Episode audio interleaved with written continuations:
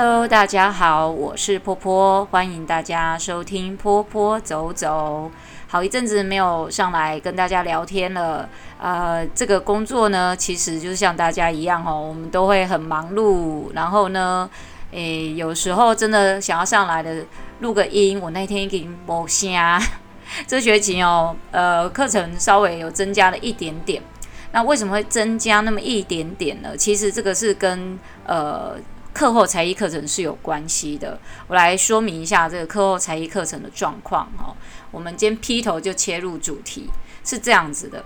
这个这个课后才艺啊，哈，是每一个才艺老师，就是如果说你有在呃，不管是小学或者是幼儿园，那你有在上课内课程，课内就是他们用中年费付你的那一种，那当然你就有固定，就是你这个月就是上多少课程，然后就拿多少钱。可是课后是不。不是一样的，课后他是用拆账的方式，所以就是说，你今天参加小朋友越多，然后你拆账的人人头数就会越多，这样。然后我有个朋友跟我说，他听到我是六四拆，他很替我感到就是呃委屈啊，我也是觉得有点委屈啊。但是我我那个时候是的想法是。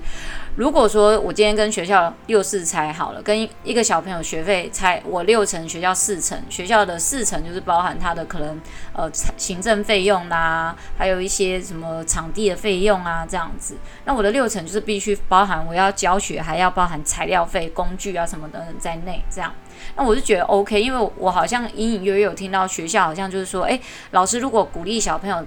有去参加才艺课程，就是他们班参加才艺课程，小朋友人数越多，老师也可以从这个四趴，他们这个四 percent 里面，哎，不是四 percent，应该说四十 percent 里面，老师们幼教老师也可以抽到一点提成，哎，我觉得这样很不错。那好，我我可以收个这个六成就好。结果后来，后来我我其实后面侧面有去。呃，就是访问到某些老师啦哦，然后老师就说没有，我们那个孩子人头也才三四十块而已，而且只只能抽一次。我说哈，一个月只不是一个月抽一次哦，是呃一次一次性的哦。你知道这个孩子可能这一学期都在上课后哦，然后他这一学期上的课后呢，可能他会上个二十几堂，老师只能抽到二三十块而已。我说你跟我讲真还讲假？我说是一个月只有二三十块的一个提成吗？说没有，老师你想太多了。我们是一次，他报名一次就只有一次的提成。我说天哪，这孩子报名一次，你要你知道那个大概呃十堂课、十二堂课吧，也是好几千块，老师只能抽个二三十块。诶、欸、诶、学校会不会给我赚太多了一点吼？你给我赚这么多，然后给给我的课程那个教室设备还不够到到达我想要的那个程度诶，哇！我一听天呐，然后这个这个我们可以改天再开一个话题讲这个，我真的很替幼教老师有点。抱不平了哈，我就觉得天哪，你也给他们一点多一点提成吧，他们才会鼓励孩子说，哎，你来上课是很好的一件事情，上这个课后很好玩啊，反正你这样在那边也没事做啊，什么之类的，对不对？哦，大家都是 win win 的。啊，可是学校既然只有这样，OK OK，我们改天再来开一个话题讲这一个。那接下来我要讲就是说，我的课后课程为什么这学期会这么的忙碌？是这样子的，我。在呃这个课后课程呢，我大概呃上了大概快要两年，然后学校永远都是帮我排一堂课，就是那种超过十几个人，甚至可能将近二十一个小孩，哎嘿，拍谁哈？二十一个小孩一般还混龄的哦，那个比一个老师带一个小班或是一个幼幼班、中班、大班那是不一样的事哦。那个一般老师带班，他是呃年龄范围以内，OK，他二十几个，他十五个就要配一个老师的助理了。我二十一个，我配一个助理还没有给我，诶，没有给我加薪哦，哈，我还得从我自己的六，我的六十 percent 里面再去扣掉助理的费用哦。然后呢，因为我的这个我这个班级课后的班又是混龄了，所以我可能一个助理还不够，我可能需要两个助理。然后两个助理不够呢，我差点就要增加到三个助理。为什么？因为我可能会有幼幼班、小班，然后中间还插个中班。那这样子怎么带，对不对？我是不是需要至少两个助理？一个专门在顾厕所的，哈，带小朋友去上厕所；然后一个呢，专门在帮我辅助另外一个材料，我就专专门准准备教学的。你今天如果上到黏土课，黏土课是那种比较适合少人数一起上课，它不适合二十几个人一起上课，二十几个人一起捏。好，那就算我们先捏好一个部分好了，我们再分分不同批来一个一组一组的教，那也要花很长的时间，我一个人教是教不完的。那就会讲到一个，哎，你刚刚有没有听到一个关键字？上厕所。为什么还要上厕所？有要有人带呢？因为这些老师，幼教老师呢，他们有一些老师是这样哈，哎，他要老小朋友来上课之前，我会要求他们一定要先上完厕所，然后呢，都不先上厕所就来，所以小朋友一来就要上厕所，一来就要上厕所。上到中间也有小朋友跟我想要上厕所，哎，有的小朋友呢，就算被老师叫去上课前要先上厕所，他来还是想要上厕所。为什么？因为小孩膀胱就是小，有的孩子的膀胱特别小又特别无力，他每十分钟就是要上一次厕所。哦，我就觉得说，我一开始真的，我真心就只是想，我自己也曾经是幼教老师，所以我想要帮各位老师减轻负担。我又有助理，所以我就让助理都带去上厕所。那好死不死，有一次我少了一个助理，因为那个助理不能来。那天只有一个助理，那那个助理在帮我整理材料呃的过程中，我跟他说，我刚刚有带个孩子去上厕所，那他还没回来。哦啊，你等一下去看一下他。然后他也说好，然后我就开始教学，我就很认真在教学，因为我有十几个孩子要带。结果没有想到那个助理也忘记了。那他们那个老师呢，就是我早先在前几集有提过，有一个对我很没有礼貌的老师要死了，就是他们班的小孩，而且同一个小孩出发生两次都是上上厕所的问题，他就到教室里来就吼我说，为什么要让别的老师去叫他下下去，哦，叫他上来带这个孩子换厕，你都不知道他在厕所待了二十分钟，诶，好像我我当时想。被他讲的时候啊，哈，其实他进来的那一刻，我就已经跟我的助理老师说：“哎，你赶快去看一下。”然后他就出现在门口了，就这么的巧。OK，好，那就因为发生这些事情呢，这个已经我被这个老师吼骂呢不止一次。第一次呢，其实我之前也有提到过，就是他们班同一个小孩，同一个小孩，他就是跟人家穿错裤子。为什么穿错裤子？因为我不知道谁是谁的裤子，小朋友把裤子都丢在一起。他说是他的，那我就帮他穿起来。我总不能让他光着屁股回教室吧，对不对？那回 回去之后，我知道下次我就知道，我就干脆都先不穿，叫老师上来帮忙。所以呢，因为这些老师不尊重我。然后也没有去体谅我们，真的一下子要带那么多不同年龄的孩子。你看，幼教老师有的也是真的形象型吼，真的该死。自己平常带孩子都知道很困难的，更何况我们是一个，我们是在课后带每一个孩子，我都不熟悉，而且那是学期刚开始的时候，我根本就记不住每个孩子的名字，那个才刚开始第一堂课就可以有这样的行为，所以，呃，这是其中一件事，学校。没有来帮忙，我这个小朋友上厕所的问题，他都觉得这是我的问题。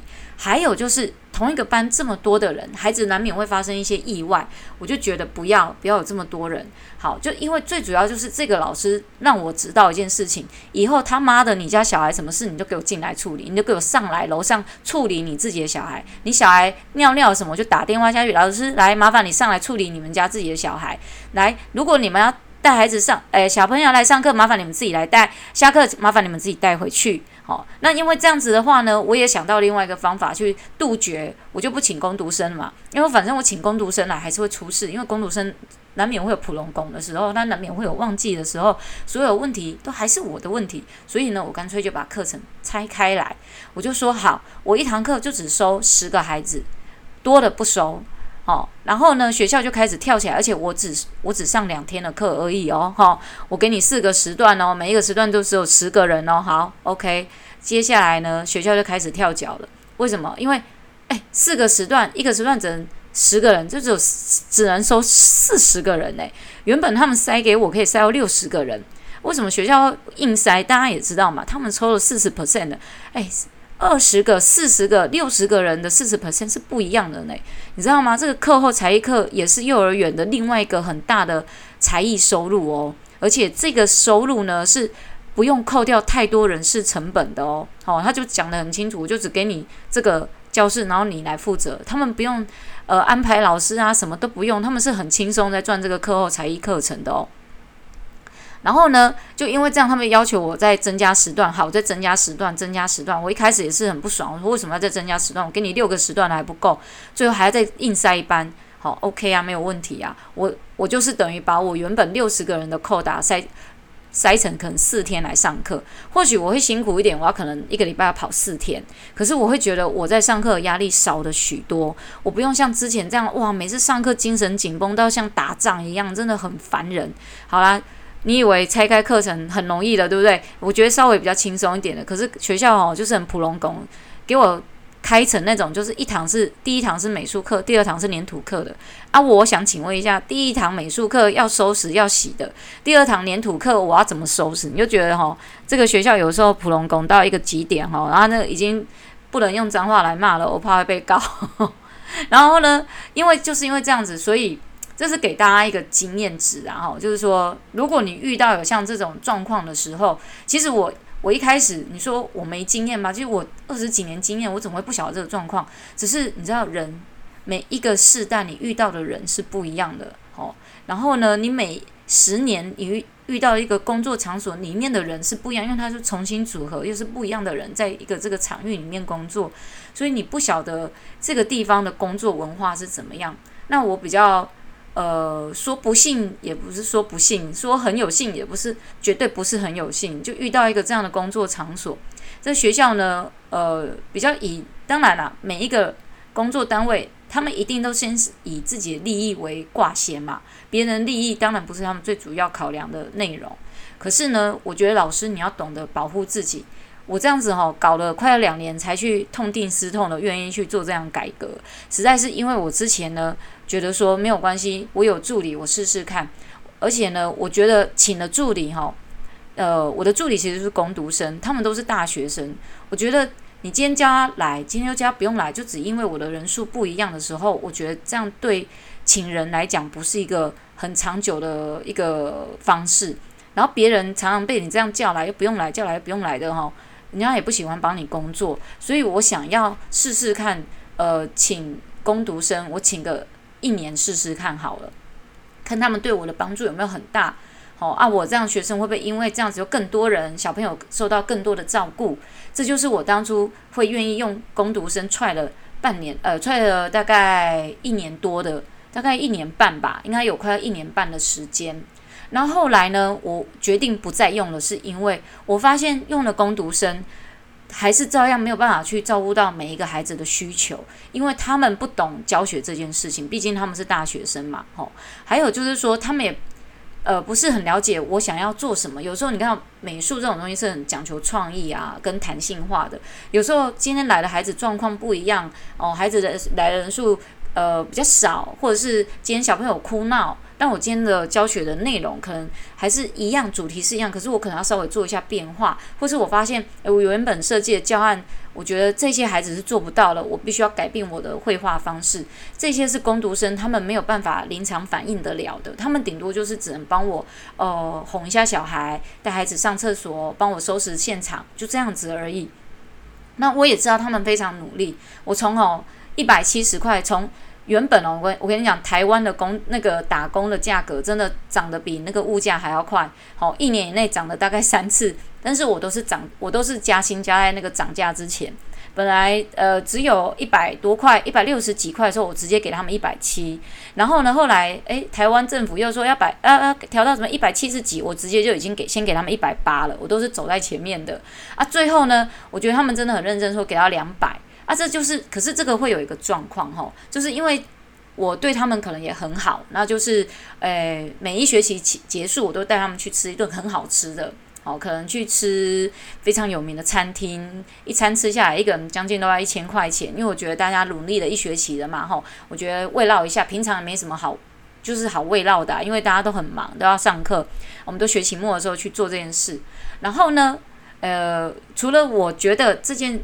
他们能够帮的忙有限啦，吼，然后也没有办法让每个孩子觉得有被照顾到，这也不能怪他们。有的孩子就是 needy 比较重一点，那我也没办法去符合到每一个孩子的需求。孩子说不来上课就是不来上课，并没有因为我现在有工读生，哎，留下来孩子就会比较多，或来的孩子更多，没有，反而就是越到学期末，呃，没有上的孩子就是逐渐增加。然后增加到增加到就是有一班只剩六个人，那我那一班就不需要助理了嘛。那这个所以有助理并有工就是有工读生，并不能够代表我的。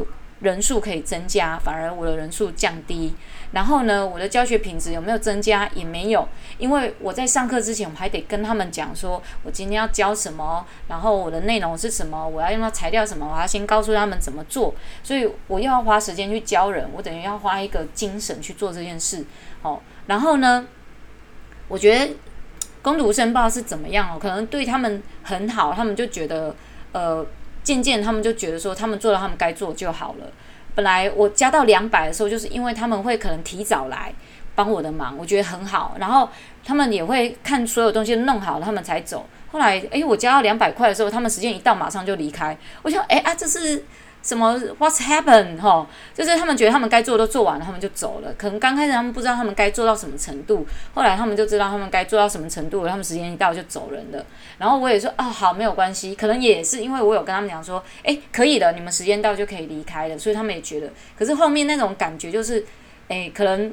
年轻人呐，吼，就是人家讲的，他就觉得，哎，对我就可以先离开了。这样，我觉得那个人情味就少了一点点。那这不是最主要，我不想请工读生的原因，最主要就是我前面讲的，请了他们，并没有办法让人数增加哦。然后其实我也更忙，因为我还得要准备告诉他们该准备的东西，那我也要事先准备。虽然他们都会提早来帮忙，但我还是要先事先准备好很多东西，因为人数多嘛。那现在这呃这学期我没有请工读生了，很多老师都跟我讲说，哇，你这样很忙诶，这样很忙。我说没有啊，我觉得我比较不忙，因为有工读生的时候我更忙。我不止上课前要告诉他们说要怎么做，我在教学过程中我还得告诉他们说谁谁谁去做什么，谁谁谁去做什么。我光是教学就已经要很专注，没有什么心情了。我在上课过程中我还要去教别人去做别的什么事，教就是我还要教工读生怎么去做我该做的事情。那我干脆就算了。哎，一个班哇，这学期轻松很多，我上课都没有什么太大的压力哈，就是大概十个人，好啊，虽然要分不同天上课，so what 没关系，哎，反正我也把时间都空下来，然后呢，课后又是比较下午的事情，我早上跟下午有一段时间，我还可以去做一点我自己想做的事。所以呢，我觉得反而好像这样对我来讲轻松很多。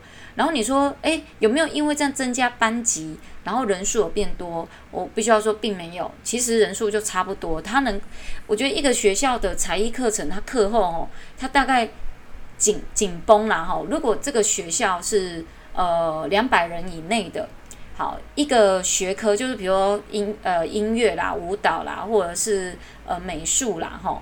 那每一个科小朋友参加的人数大概都是六十六十到七十个人左右，你要到八十个人，那个我觉得比较不是那么容易的事情，因为每一个才艺老师他能够在这个学校能够上课的时间没有很多，他可能一个礼拜来两天教两天嘛，然后他一个班可能就是十几个人，两个班可能就三十几个人，他两天就顶多六十几个人这样子而已。哦，中间可能还会有些小朋友闹跑，我要上一上，那就不想上了。所以我觉得课后才艺课是这样的，依照你个人的呃工作的状况去做安排嘛。我想每一个才艺老师都会知道怎么去做安排的。然后我通常在这里哈，我都是分享我失败的经验，然后我怎么样去做好我的改革，这样让大家觉得就是说啊，做才艺老师其实。我觉得没有大家想象中，就是说我时间到就去做这件事情，并不是。你有很多的前置作业跟后置作业，还有中间很多的行政人事复杂的问题是要去处理的。那这些事情呢，其实都分享在我们的坡坡走走每一集里面。好，欢迎大家诶，每一集都来收听。那我也尽量呢抽空找时间分享我们平常。呃，这个才艺老师发生的一些普龙工事情给大家听。OK，那我们今天分享就到这里喽，谢谢大家收听，欢迎大家下次再次收听坡坡走走，拜啦。